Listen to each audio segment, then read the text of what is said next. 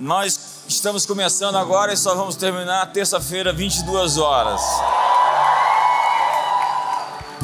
Quantos vão ficar a madrugada toda já? Vai empolgando, eu tenho certeza. Nós estamos já há quase 20 anos fazendo 120 horas de culto, todo esse período que as pessoas estão celebrando lá fora a festa da carne.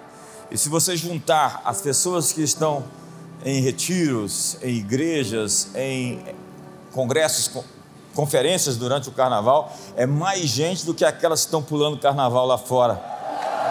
É incrível, é incrível. Existe um movimento acontecendo. O Brasil está vivendo um avivamento.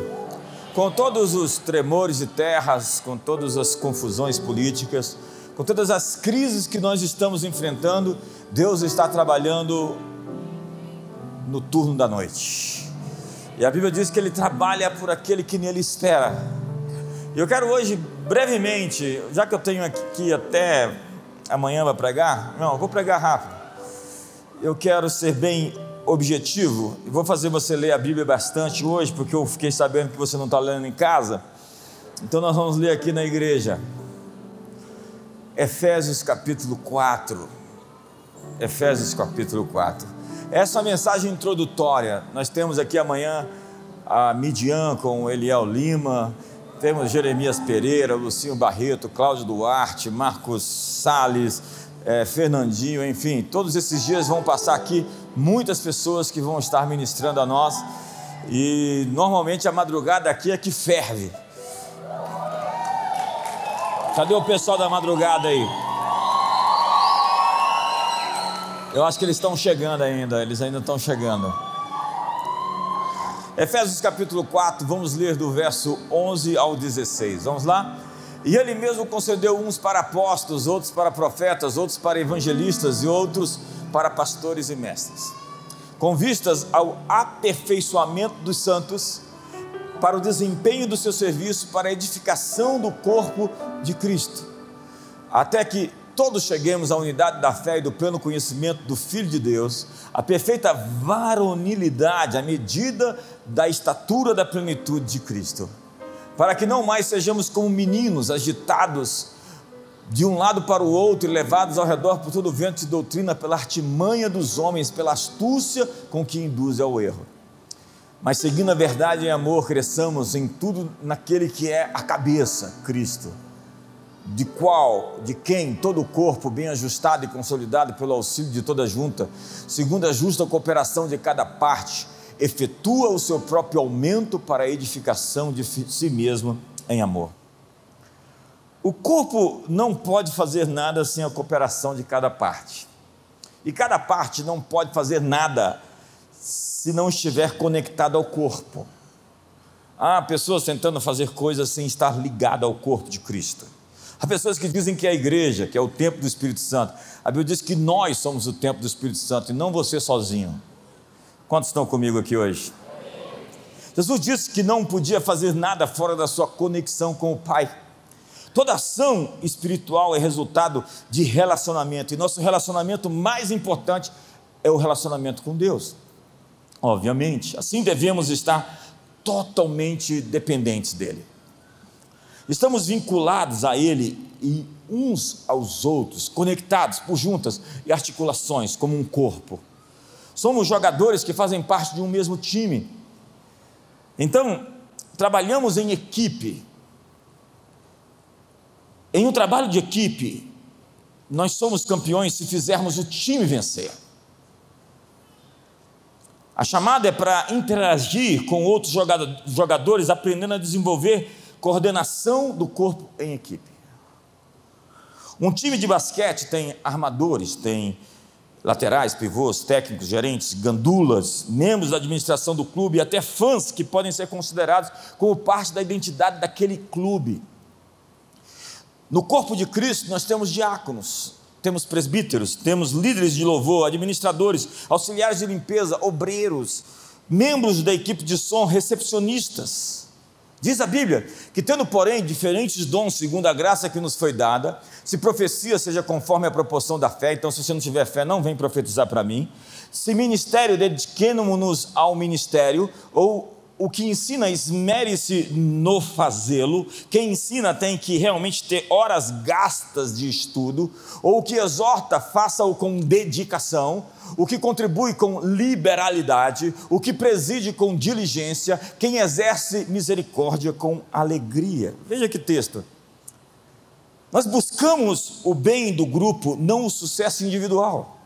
Tem pessoas que ficam lutando como um, um player tentando por conta própria fazer as coisas acontecerem em seu benefício. Nós estamos aqui como um time, como um corpo. E o dedo fora do corpo ele seca. Você pode ver que alguns se desconectam do corpo e passa algum tempo começa a sofrer, porque começa a se deixar levar por ventos doutrinários, entram em heresia e começam a secar. Nós gastamos tempo treinando relacionamentos comunicação e jogo em equipe. Uma pessoa de aliança é um jogador de equipe. Diga, jogador de equipe. Você já jogou futebol com um sujeito fominha que não soltava a bola? Quantos aqui? Que só queria fazer o gol, ainda que estivesse numa posição inferior. Gente que assim, é, sabe, eu não sei, no centenário do Flamengo, o que é Flamengo, hein?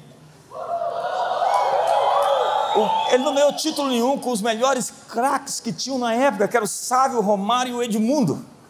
Porque tinham três, três ególatras lá jogando futebol, tentando um parecer melhor do que o outro. Não convém que seja assim. Nós somos team players, jogadores de equipe, nós somos um corpo e nós estamos aqui para dar suporte uns aos outros. O que é Flamengo mesmo? É o poder da concordância. Jesus disse sobre isso.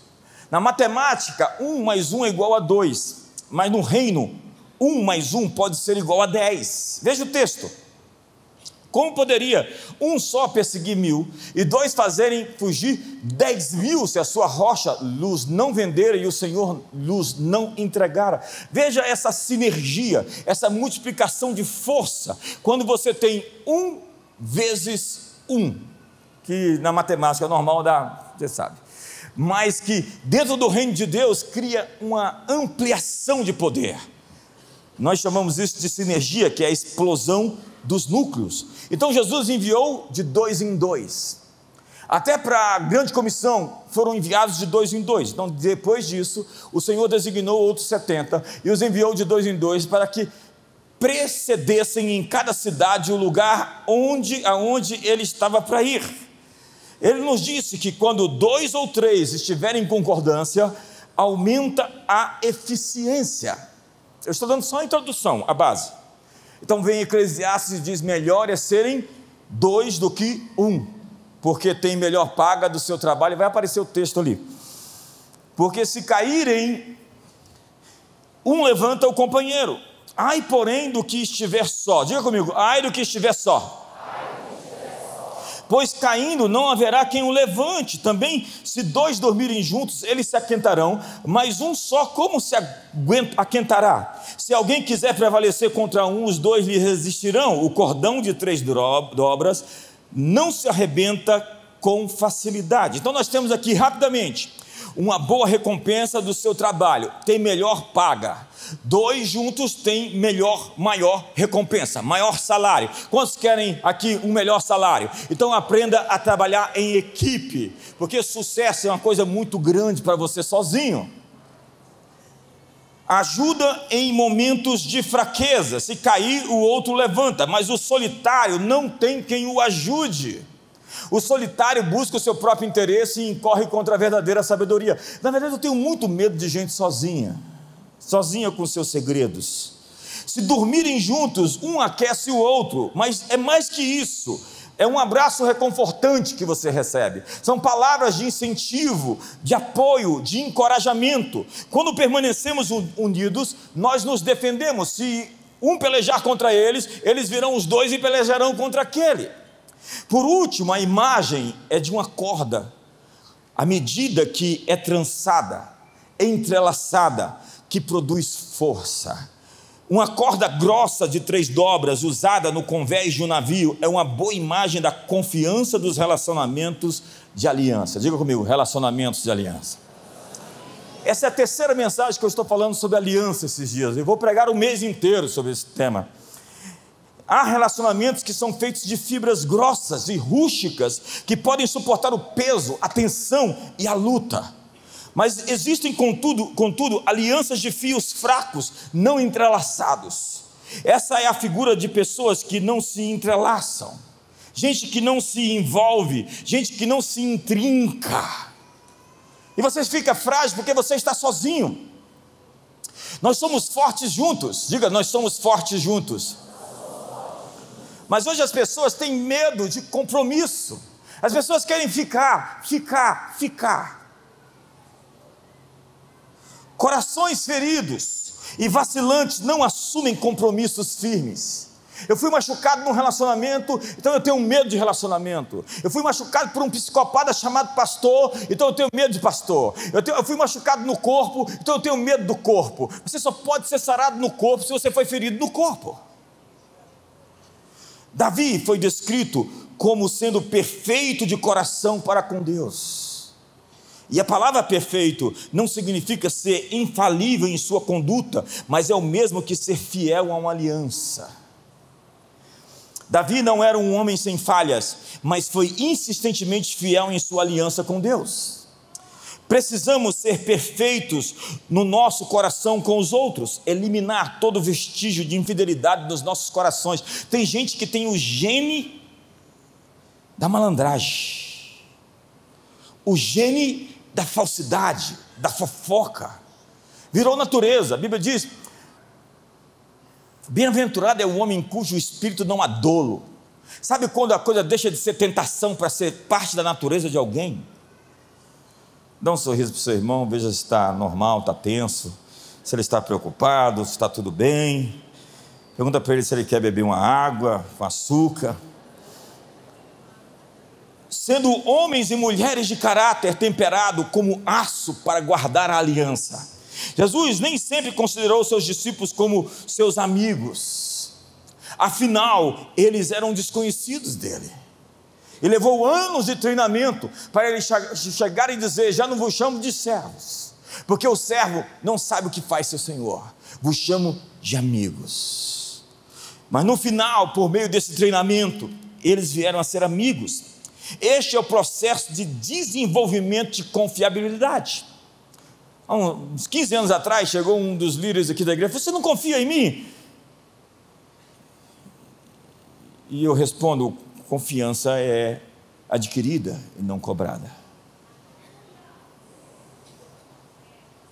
Quantos estão comigo aqui? Confiança é a nossa moeda. O compromisso da aliança está contido na palavra amigo. E a palavra amigo significa companheiro de aliança, parceiro fiel. Deus se refere a Abraão como seu amigo. Vamos ler alguns textos. Porventura, ó nosso Deus, não lançaste fora os moradores dessa terra de diante do teu povo de Israel, e não adeste para sempre a posteridade de Abraão, quem? Teu amigo. Teu amigo. Abraão teu amigo.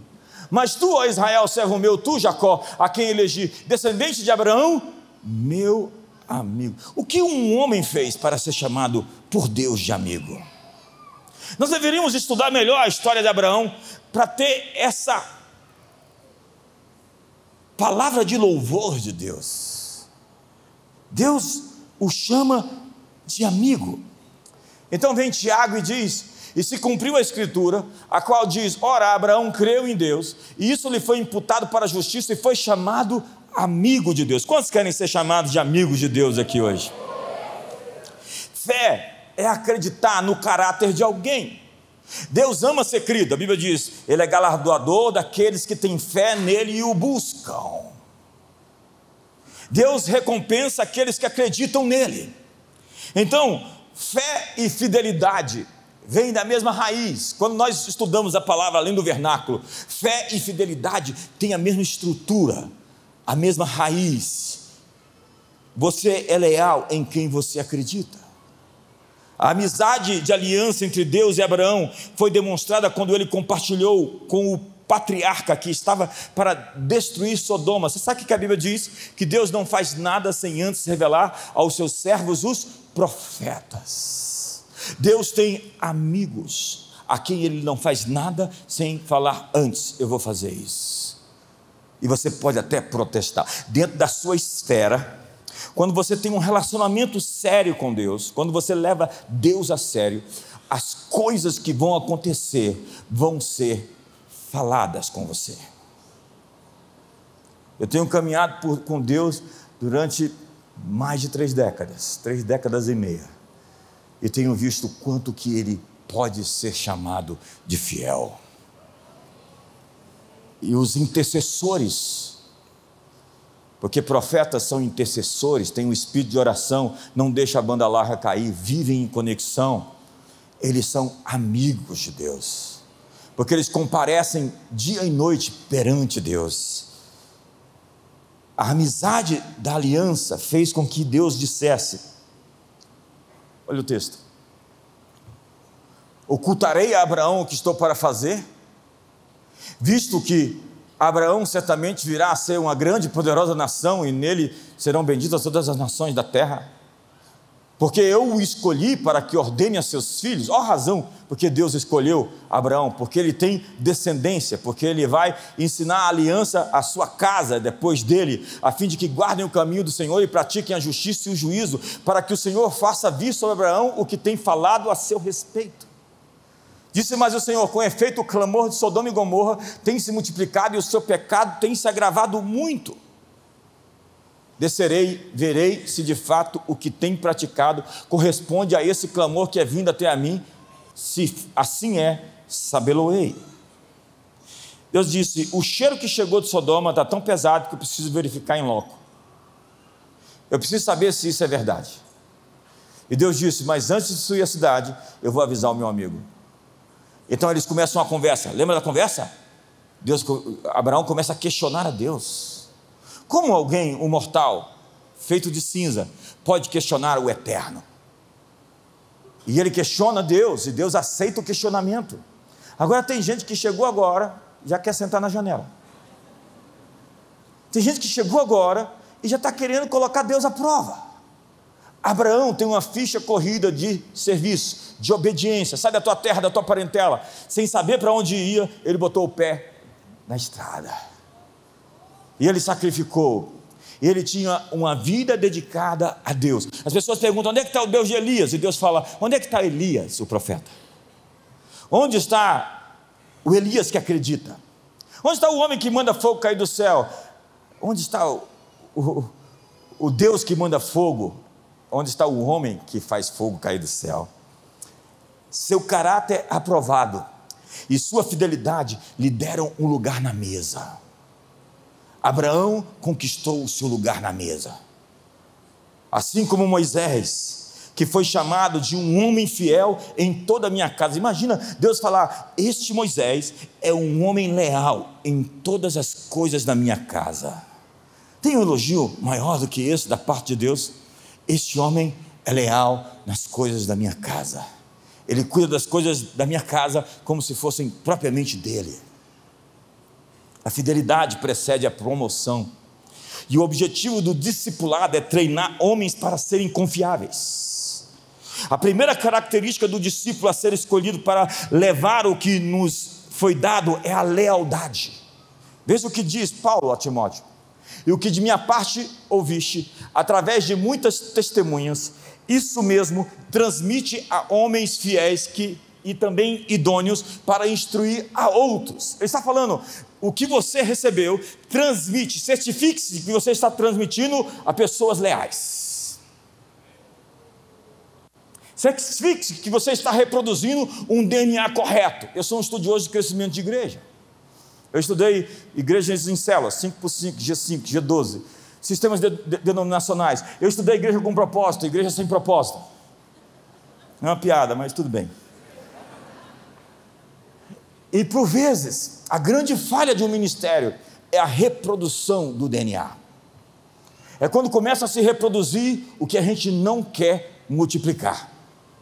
É quando você começa a ter coisas que você não queria. Por exemplo, eu, eu, um pastor, qualquer pastor, gostaria de ter dois de você aqui no ministério? Quantos gostariam de ter dois de você no mundo? Sei que você está em dúvida, mas tudo bem. E o que, o que o texto está dizendo? Transmitem homens fiéis e idôneos. Idôneo quer dizer capaz. É, é as duas pernas do discipulado: lealdade e capacidade. Você não pode ter só fruto, resultado, sem lealdade. E você não pode ter só lealdade sem fruto, sem capacidade o trabalho de desenvolver amizades leais com pessoas capacitadas em um desenvolvimento, desenvolvimento gradual de confiança. Você não confia em mim? Olha, nós não confiamos em quem murmura. Não dá para confiar em quem reclama. Diga para o seu irmão, não dá para confiar em quem reclama. Vocês estão muito calados hoje, nós começamos uma imersão total, são 120 horas de culto. Eu sei que essa é uma mensagem de alinhamento, nós estamos em alinhamento, porque nós estamos nos certificando que as bases estão prontas para acender o fogo e subir como um foguete. Mas se não acertar direitinho, irmão, o foguete explode antes de sair do chão. Quantos estão comigo aqui hoje? É a propósito, foguete agora tem ré, tá? O texto diz: Então se aproximaram os discípulos e lhe perguntaram: Por que falas por parábolas. Ao que respondeu: Porque a vós outros é dado conhecer os mistérios do reino dos céus, mas aqueles não lhe é isso concedido. Pois ao que tem lhe será dado, ao que e terá em abundância, mas ao que não tem, até o que tem lhe será tirado. Parece que não foi Jesus quem disse isso, né? O nosso Jesus parece o mestre dos magos, lerdo, passivo, assim, Olha para você, vamos ver se está tudo bem com ele. Fala, vai melhorar, irmão. Por isso eu lhes falo por parábolas. Porque vendo não veem, e ouvindo não ouvem, nem entendem. Se você for continuar o texto, o texto vai dizer: Jesus fez isso para que eles, pelo coração endurecido deles, não pudessem entender a mensagem de verdade, a profundidade dela. Porque os sentidos mais profundos da verdade de Deus em Sua palavra são dados aos que passam nos testes de lealdade. As maiores revelações das Escrituras são a intimidade de Deus em Jesus Cristo. É o relacionamento, é o que nós chamamos a presença manifesta. Para experimentar intimidade, exige-se confiança. Ou você gosta de estar à mesa com gente que você não confia. Ou você simplesmente se desarma diante de uma pessoa que você sabe que pode lhe ferir e fazer mal. Intimidade exige confiança. A intimidade do Senhor é para aqueles que o temem. Deus não tem intimidade com quem não tem respeito profundo e reverência à sua presença. O lugar ideal para Deus se manifestar é o lugar de temor, reverência e respeito. É ali que Deus vem, manifesta e aparece. Agora, quando você fica mascando o seu chiclete aí e depois prega debaixo da, do banco da igreja. Tem essa gente ainda? O pessoal depois me pergunta se isso ainda acontece, porque eu não acredito que alguém faça um negócio desse. Ainda tem isso? Acabou, acabou, acabou. Página virada. Os discípulos de Jesus tinham direito de conhecer os mistérios do reino de Deus por ter adquirido determinado nível de confiança. Eles poderiam conhecer aspectos mais profundos da revelação. Eles podiam se sentar na mesa e a mesa é o lugar da revelação. É na mesa que Judas aparece. É na mesa que Jesus se revela lá em Emaús. Lá em Emaús, eles não o reconheceram no caminho. Quando ele sentou na mesa e partiu o pão, eles viram que era Jesus. Na mesa, as pessoas se revelam. Quantos estão comigo aqui hoje? E o texto observa aqui o que tem, mais lhe será dado. Observe o contexto. Quem não tem, lhe será tirado. Entenda o contexto. Texto é sobre contexto, não tem pretexto. Você tem que analisar o que Jesus acabou de dizer, que o que tem lhe será dado e o que não tem, até o que tem lhe será tirado, dentro do contexto dos mistérios do reino de Deus que era dado para os discípulos e não para as multidões. Por quê? Que até o que eles tinham lhe seriam tirado, enquanto os discípulos receberiam mais revelações. Pelo seguinte, a revelação fresca depende da reação das pessoas às revelações anteriores. A tragédia da vida é ficar seco, sem uma palavra diretiva. Você sabe qual é a grande tragédia de um ministério? É quando você não tem mais uma palavra que procede da boca de Deus para tomar uma decisão. Você está na, na encruzilhada e você não sabe o que fazer, então você começa a tirar para todo lado, porque você não consegue ouvir o que Deus está falando, como Saul. Saul buscou a voz de Deus, não conseguiu e terminou junto com a pitonisa. Deus não falava mais com ele, ele não tinha mais uma palavra de direção. Há muitos homens que perderam a palavra de direção para sua família, há muitos empresários que perderam a palavra de direção para sua empresa, há muitos pastores que não têm mais a palavra de direção para os seus ministérios. Não só de pão viverá o homem, mas de toda a palavra que procede da boca de Deus. A palavra procede da boca de Deus, a palavra do agora. Não é simplesmente o que está escrito, é o que Deus está falando. Ouça o que o Espírito diz às igrejas. Deus está falando hoje.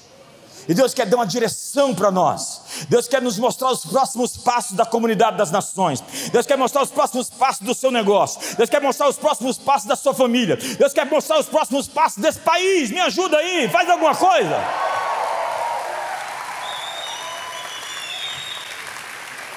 Como que você sabe que o homem perdeu a palavra diretiva? Porque ele vive se metendo em confusão e nada do que ele faz ele vinga. Mulher, antes de você casar, descubra se esse homem é uma ovelha ou se ele é um jumento. Teimoso. As minhas ovelhas ouvem a minha voz. Você precisa de um homem que seja uma ovelha e um leão, não pode ser só ovelha, não. Que na hora de rugir contra os inimigos, ele vai aparecer e não se esconder debaixo da cama. É leão contra os inimigos é coragem contra os adversários, mas é bé. Para algumas pessoas, Jesus fala assim: eia. Alguém que recebe uma mensagem pessoal e íntima e trai a confiança, não pode mais receber a atualização. As verdades caras, as verdades valiosas, Jesus disse: não dê pérolas aos porcos, não dê as coisas preciosas para quem não valoriza. É por isso que existem ambientes onde certas mensagens não podem ser pregadas. Eu tenho mensagem que eu não tenho coragem de pregar e passar na, na internet.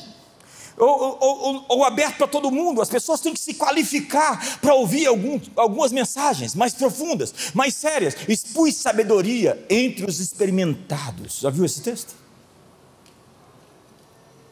Então, essas pessoas se tornam indignas de confiança e a revelação lhes será tirada.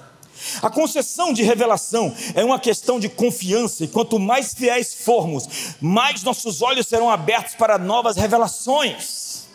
Nós temos que pegar a seiva da verdade de Deus, da palavra. Nós temos que ter revelação na Bíblia. Nós temos que ter paixão pela presença do Espírito Santo. Porque tem um pessoal por aí que é letrado, que é, é, é diz que é reformado, mas eles são deformados porque eles são quadrados, cartesiano, crítico, estão ali examinando e querendo achar um defeito na mensagem para falar mal. Eles, eles, eles falam que, que tem a reta doutrina, mas não tem fogo e paixão, e não tem uma experiência viva com Deus, não tem uma vida fervorosa de oração, não tem encontro com os anjos, não tem vigílias de madrugada, não tem jejuns.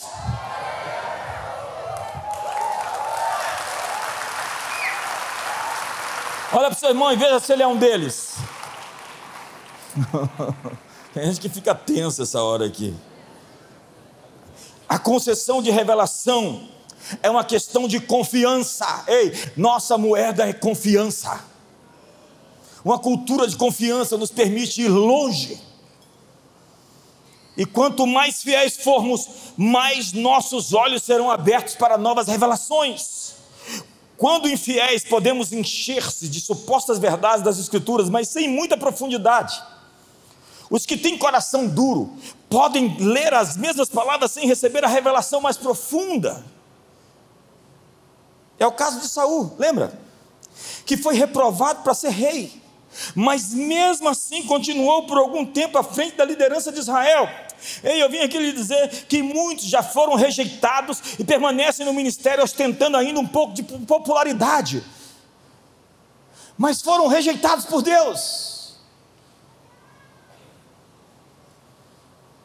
Nossa, o que vai ser a imersão depois de uma mensagem tão dura como essa? Logo na abertura. Saul era um dissimulado, falso. Ele buscava o aplauso das pessoas e não o aplauso do céu. Isso lhe custou o seu reino. Há muitas pessoas que você fala assim, nossa, daqui a pouco é como um ventilador que vai, vai parando, assim, desligou da energia e vai parando, parando, parando, porque não está mais ligado na fonte. Então diz a Bíblia. Eu estou começando, quantos estão felizes porque eu estou começando? Ora, além disso, o que se requer dos despenseiros, guarda essa palavra, dispenseiro vem de dispensa, e dispenseiro era aquele que tinha chave para abrir as dispensas do reino, aquele que tinha a chave dos tesouros reais, aqueles que tinham as chaves para abençoar pessoas através dos recursos dos céus. Depois eu vou ler o verso 1. Depois, mas vamos lá. E que cada um deles seja encontrado fiel fiel. Põe o verso 1 aí para nós.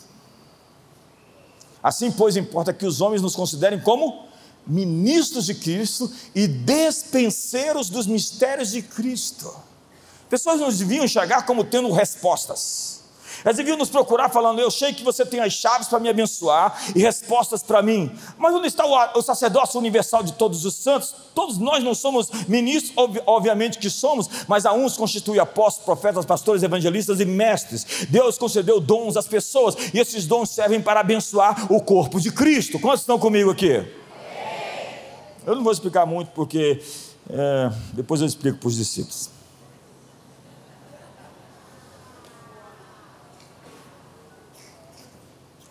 Quem recebe os mistérios e segredos de Deus deve ter o seu coração provado fiel. Ei, você não é confiado até que você seja provado. Fala para o seu irmão, você não é confiável até que seja provado. Mas eu estou aqui, cheguei de paraquedas, aconteci, sou eu. É um pássaro? Não, é um avião? Não.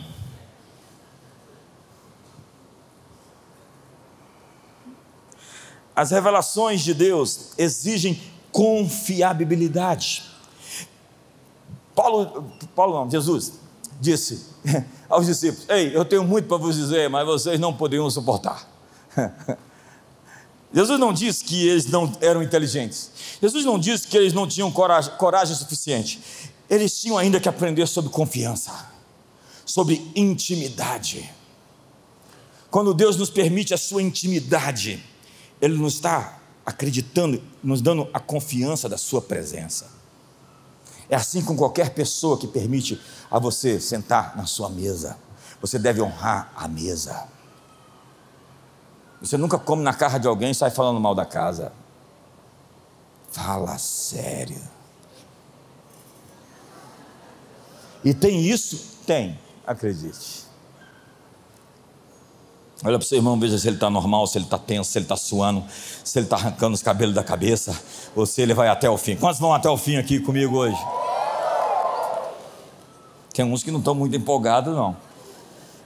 A transmissão das verdades das Escrituras e de novas revelações de Deus só são possíveis dentro de um ambiente de confiança. O casamento é incrível quando existe confiança. As empresas são incríveis quando existe confiança. O, um país é incrível quando tem confiança. Mas quando não tem confiança, o que a gente tem que fazer? A gente tem que colocar um vigia. E a gente tem que colocar um fiscal. E a gente tem que colocar o supervisor do fiscal. E no final das contas, esse preço vai agregar ao valor do produto inicial e vai ficar caro porque não tem confiança. Mas quando tem confiança, você não precisa de fiscal, de supervisor e de supervisor do supervisor, porque você sabe que o que foi dito é aquilo que vai ser cumprido e ponto. Essa é a cultura da reforma protestante. E a razão de por que a Europa se despontou no mundo. Confiança. Diga para o irmão, confiança é a nossa moeda. Agora entenda. Há uma diferença entre ser amigável e ser confiável. Quando já viram o gente boa malandro? Quando já viram? O cara bacana e carismático, mas que você não pode deixar a carteira perto dele. não, perdão, é demais. Você pode ser sociável, com aparência exterior de amizade, mas existe uma diferença entre ser amigável e ter verdadeira amizade de aliança. O homem que tem muitos amigos sai perdendo. Ei, você que está na mesa, você é confiável? Ou você saiu da mesa? O homem que tem muitos amigos sai perdendo. Tem gente que não pode encontrar alguém, é meu amigo, é meu amigo, é meu amigo, é meu amigo. Quem tem amigo demais sai perdendo, mas há amigo mais chegado do que um irmão. Seu trabalho é construir verdadeiras amizades que foram testadas, passadas à prova, luta, surgiram lutas, surgiram desafios. Vocês quase se separaram, mas vocês continuaram firmes e vocês são amigos. Vocês estão sendo testados. É que nem a minha mala. Minha mala estava lá no aeroporto de, de Congonhas e ela caiu da escada e foi até lá embaixo. E eu deixei ela cair.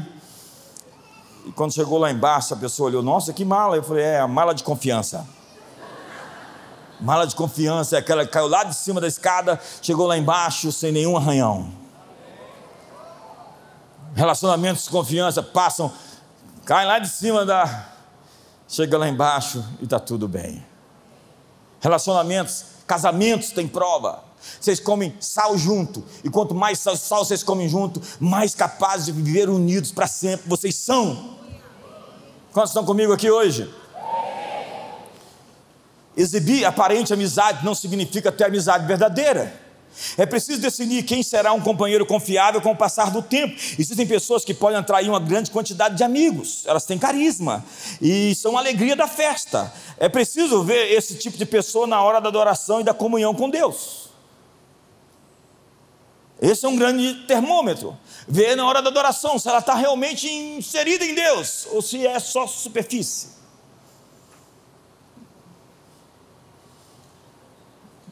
Tem gente que se mexe na cadeira, vira para um lado, vira para o outro.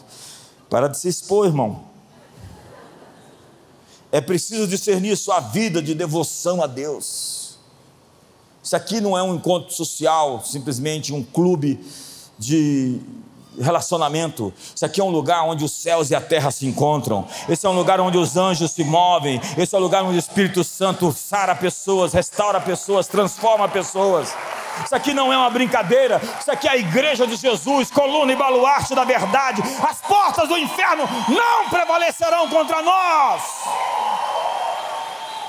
Esse é o lugar onde nós ligamos na terra, ligado nos céus, e Deus leva a sério o que nós fazemos aqui quando nós levamos Deus a sério. Sua vida está desse jeito porque você não leva Deus a sério. E não leva a igreja a sério, e relativiza o conceito de igreja, e junta com esses anticristos. Né? Lá na Bíblia, em 1 Coríntios, 1 João, fala que os anticristos são aqueles que saíram do nosso meio e lutam contra nós. 1 João capítulo 4. Não é isso, pastor Paulo? Você que mandou esse texto esses dias. Pensa que eu esqueci? Você está solteiro? Quer casar? Observe isso se essa pessoa que está no culto, ela realmente mergulha em Deus e mergulha profundo, ou se é só capa. Nós precisamos cuidar da lealdade da carne, da amizade superficial. Existe diferença entre intimidade e socialização. A amizade da aliança é fiel e comprometida com os relacionamentos que Deus lhe deu. Vamos lá, eu vou começar a aterrizar. Tem gente querendo que eu termino mesmo aqui, tá? Tá sofrido, irmão? Tá sofrido aí? Tá tudo bem? Você, você vai conseguir chegar até o fim? Eu espero. Então eu vou terminar. Estou vendo você. Eu queria que filmasse essa hora aqui para eu ver depois o vídeo de quem está fazendo A e quem está assim, tipo, suando, frio. A inteligência artificial vai denunciar você agora, irmão. Maçã, espada e flecha aguda é o homem que, que levanta falso testemunho contra o seu próximo. Olha só. Maçã, espada e flecha aguda. Como dente quebrado e pé sem firmeza, assim é a confiança no desleal no tempo da angústia. Falsos amigos são como flecha aguda que machuca e dente quebrado que não mastiga. No treinamento de discipulado de Jesus, ele nos confia tarefas práticas que crescem em importância de acordo com a fidelidade da sua execução. A sua prova é o momento de você subir um degrau, ou o momento de você estacionar ou ficar para trás. Toda prova é para você ser aprovado para a próxima fase. Você está passando pela prova, vai lá, faz de novo. Reprovou de novo, dá mais uma volta. Reprovou de novo, dá mais uma volta. Daqui morreu, morreu, morreu aonde? Naquele lugar, não saiu do lugar. Por quê? Porque está sendo reprovado. Reprovado reprovado, constantemente reprovado. A Bíblia diz: obreiro que não tem, obreiro aprovado, que não tem do que se envergonhar, que maneja bem a palavra da verdade. Deus quer aprovar você esse ano, Deus quer passar você de fase, Deus quer que você veja novos horizontes, novos, novos níveis, novas, novas verdades. Uma pessoa deve, primeiramente, ser responsável por uma pequena tarefa e mostrar-se fiel aos dias dos pequenos começos. Veja Davi, pastoreando um pouquinho de ovelha lá. Veja José, sendo fiel ali na casa do patrão, cuidando de tudo que era o patrão, menos da esposa. Veja Gideão, malhando, malhando trigo. Veja Moisés, cuidando do rebanho ali, 40 anos, andando no meio do deserto. Veja o próprio Senhor Jesus, fazendo um carpinteiro. Eu queria um banco que Jesus fez. Que Jesus, esses bancos não existem mais, mas imagina Jesus trabalhando como ajudante de carpinteiro. Tem gente que já quer chegar assim de paraquedas. Jesus não chegou numa nuvem com um trovão na mão e dizendo: Eu sou Deus Todo-Poderoso, creio em mim. Não, ele nasceu numa manjedoura. E ele passou três anos e meio com aqueles discípulos. Teve uma hora que ele não aguentou e falou assim: Ó oh, geração incrédula e perversa, até quando eu vou aguentar vocês? O discípulo deve superar o estágio de servo e se qualificar para ser amigo de aliança. Diga comigo, amigo de aliança. Você vence o estágio de cumprir tarefas e entra em um estágio de relacionamento e confiança. A intimidade oferece mais responsabilidade e autoridade. É a intimidade que oferece a você autoridade.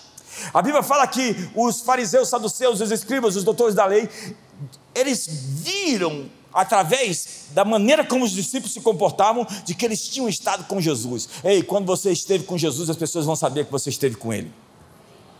Agora, quando você esteve com o diabo, as pessoas também vão saber. O cheiro de enxofre está perto de você. Tem gente que serve a Deus, mas faz freelancer para o diabo.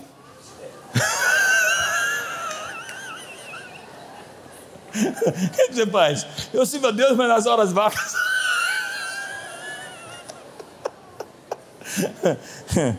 Acordou, né? Acordou. A, a chamada é para se mostrar como despenseiro confiável. Eu podia falar sobre isso muito, mas não vou falar.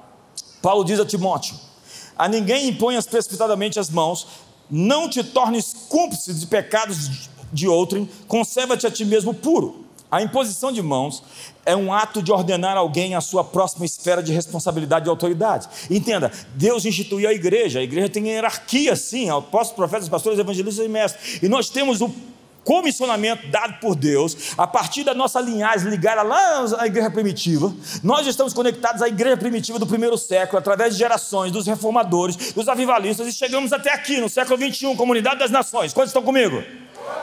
E nós temos a autoridade dada por Deus por autorizar pessoas, comissionar pessoas, enviar pessoas, como a igreja de Antioquia fazia. E ao fazer isso, Paulo fala que você não pode fazer isso de maneira irresponsável, porque a imposição de mãos é dar autoridade a alguém. Quando isso é feito na hora errada, cria um problema no exercício da autoridade. Tal prática deve ser feita somente após um período de teste finalizado com sucesso. A Bíblia diz que primeiro deve ser provado para depois exercer o ministério.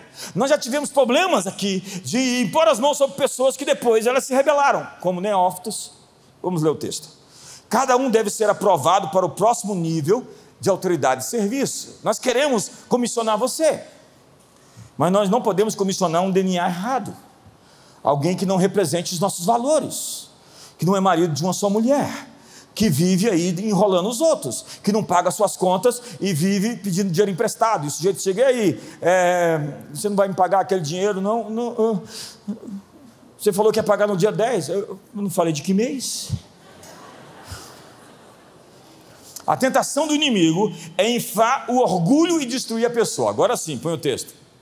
Não seja neófito. O que é neófito? Novo na fé. Neófios é o filho adolescente você não pode comissionar o filho não preparado para uma missão que ele não está pronto. Para não suceder que se ensoberbeça e incorra na condenação do diabo. A soberba faz a pessoa ser condenada na mesma condenação de Satanás. Ele se junta a Satanás. Pelo contrário, é necessário que ele tenha bom testemunho dos de fora, a fim de não cair no opróbrio e laço do diabo. A imposição de mãos prematura, a ordenação ao ministério que dá autoridade a alguém, pode, em vez de abençoar, tornar-se uma fonte de problemas e uma pedra de tropeço. É quando a unção destrói uma pessoa. Tem gente que sai daqui, acha difícil demais o processo de ser pastor aqui, e vai ser pastor em outro canto ali. Estão chamando você para ser ungido lá, né? Estou sabendo. Tem isso? Tem. Uma semana depois aparece, eu sou pastor, não, quem te ungiu? Mata esse cara que te ungiu, ele estragou tua vida. Quantos estão comigo aqui? Quantos não estão comigo aqui? Está tenso, mas vai melhorar, eu prometo, irmão. O teste da autoridade é o serviço. Outro dia desse um pastor aqui falou: Fulano disse que já serviu demais que não está mais pronta para servir. Olha para ela que eu vou servir no lugar dela e vou receber a recompensa dela.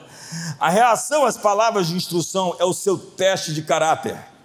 Lembre-se de Saul e Samuel. Samuel deu uma palavra para Saul e falou tudo que ele tinha que fazer. Aí na hora de acender o sacrifício, ele falou: "Me espera, quando eu chegar, você acende o sacrifício". Ele não esperou Saul acendeu o sacrifício. Quando Samuel chegou, o sacrifício estava aceso. Samuel, o que, que você fez? Tomado pelas circunstâncias. Saul era esse cara. Dá calafrio de estudar a história dele. É um, um anti-herói, um anti-modelo, um anti-referencial. Eita sujeito dissimulado. Não existe melhor maneira de testar a fidelidade do que compartilhar alguma proximidade. A confiança cresce em ambientes responsáveis. Eu prometo a você que eu termino em cinco minutos. Ah, muito obrigado. Acho que eu vou então terminar em dez.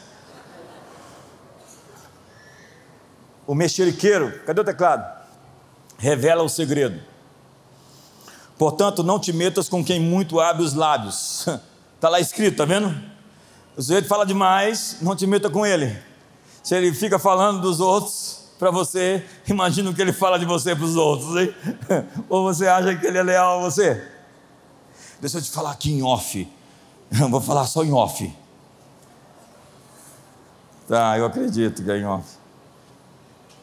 Líderes procuram por confiança. Eu tenho tido a oportunidade de estar perto de muita gente influente. E todos eles procuram pela mesma coisa. Posso confiar em você? Porque eles estão cercados de gente com a mão podre, querendo arrancar tudo que eles têm e usá-los, cansados de serem usados. Tudo que um liderado quer saber do seu líder é John Maxwell agora, tá? Primeiro, Capacidade. Você pode me ajudar? Você consegue? Você tem capacidade? Segundo, você tem empatia? Você se importa comigo? Terceiro, você tem caráter? Eu posso confiar em você? Agora eu peguei essa atenção, né? Até que enfim. Pelo menos no final. Acho que é o teclado aí. Como é que faz para ter um cabelo assim?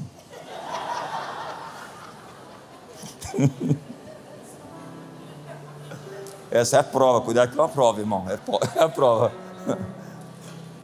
Paulo disse a Timóteo para encontrar homens fiéis e dignos de confiança para receber o que lhes foi confiado. O prazer de todo líder é encontrar essa gente que você pode colocar as mãos, enviar e esquecer. E dizer: eles estão servindo a, a Jesus, eles estão fazendo conforme o Mestre. Eles aprenderam direitinho e estão reproduzindo. Isso é alegria. Nossa alegria, como Paulo diz, meus filhos, por quem de novo sofro as dores de parto, até que Cristo seja formado em vocês. Jesus ofereceu os mistérios do reino de Deus aos discípulos, enquanto a multidão não podia ouvi-lo mais perto. O trabalho é preparar pessoas de aliança. Outra vez o mexeriqueiro. O mexeriqueiro, o mexeriqueiro, fica provocando. Vamos lá, cadê? Cadê? Eu acho que vai sair ali. Olha lá, só foi olhar o mexeriqueiro descobre o segredo, mas o fiel de espírito o encobre. Diga para o seu irmão, o fiel de espírito.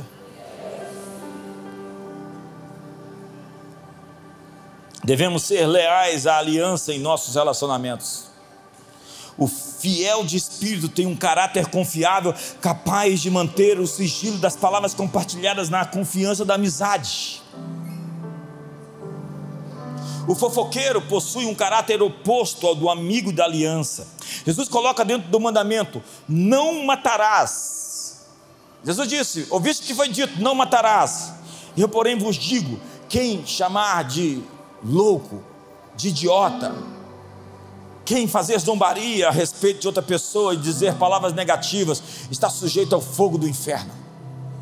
Jesus coloca o seguinte: que palavras podem ser a arma para assassinar pessoas palavras amargas, de gente amarga, que perdeu a ternura e apostatou. Olhe para mim, toda pessoa que foi vencido pela amargura se tornou um apóstata. O escudo da fé, diz a Bíblia, é para nos proteger de palavras negativas contra nós. E aí nós vamos agora trabalhar um pouquinho, e eu vou terminar. A pessoa que fala mentiras, calúnias, maldições, permite que sua língua seja usada para lançar dados inflamados do maligno. Você acha que, o que é, do que é feito os dados inflamados de Satanás, que está lá em Efésios? Palavras têm o poder de machucar pessoas. Sabe o que é pior? Que quando nós ficamos ofendidos, quando nós ficamos ressentidos, o nosso amor é bloqueado dentro de nós. É o que John Bevere chama de a isca de Satanás. Quando você fica ofendido, você foi fisgado pelo inimigo. Devemos amar as pessoas, mas temos que nos proteger de algumas delas. E eu vou terminar. Como louco que lança fogo, flechas e morte. Assim é um homem que engana o seu próximo e diz: Fiz isso por brincadeira. Há muita gente com brincadeiras com a dor ou os defeitos dos outros. Tem gente que só faz piada depreciativa. Você sabe por que, ele diminui os outros? Porque ele quer se sentir melhor a respeito de si mesmo. Já que eu me sinto tão por baixo, eu vou jogar você mais embaixo ainda para me sentir melhor sobre mim. O Yoduran, criticar é a maneira desonesta de se elogiar. Fique de pé. Eu tinha mais para pregar, mas você não pode suportar. Ô menor, você não tem tempo. Ô menor, você tem tempo, 120 horas.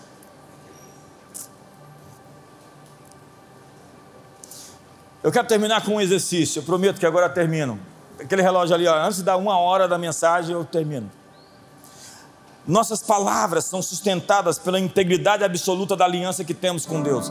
Deus sabe quem tem aliança com Ele. E quem tem aliança com Deus fala as coisas e cumpre o que diz.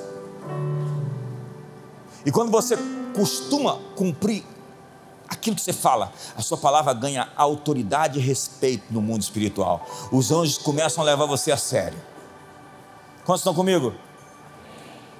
Marcos 11 disse que quem, se alguém crer que acontecerá o que diz, será feito. Ao ser íntegros no uso das nossas palavras, elas alcançam uma nova dimensão de autoridade e de liberação do poder no Espírito do Senhor.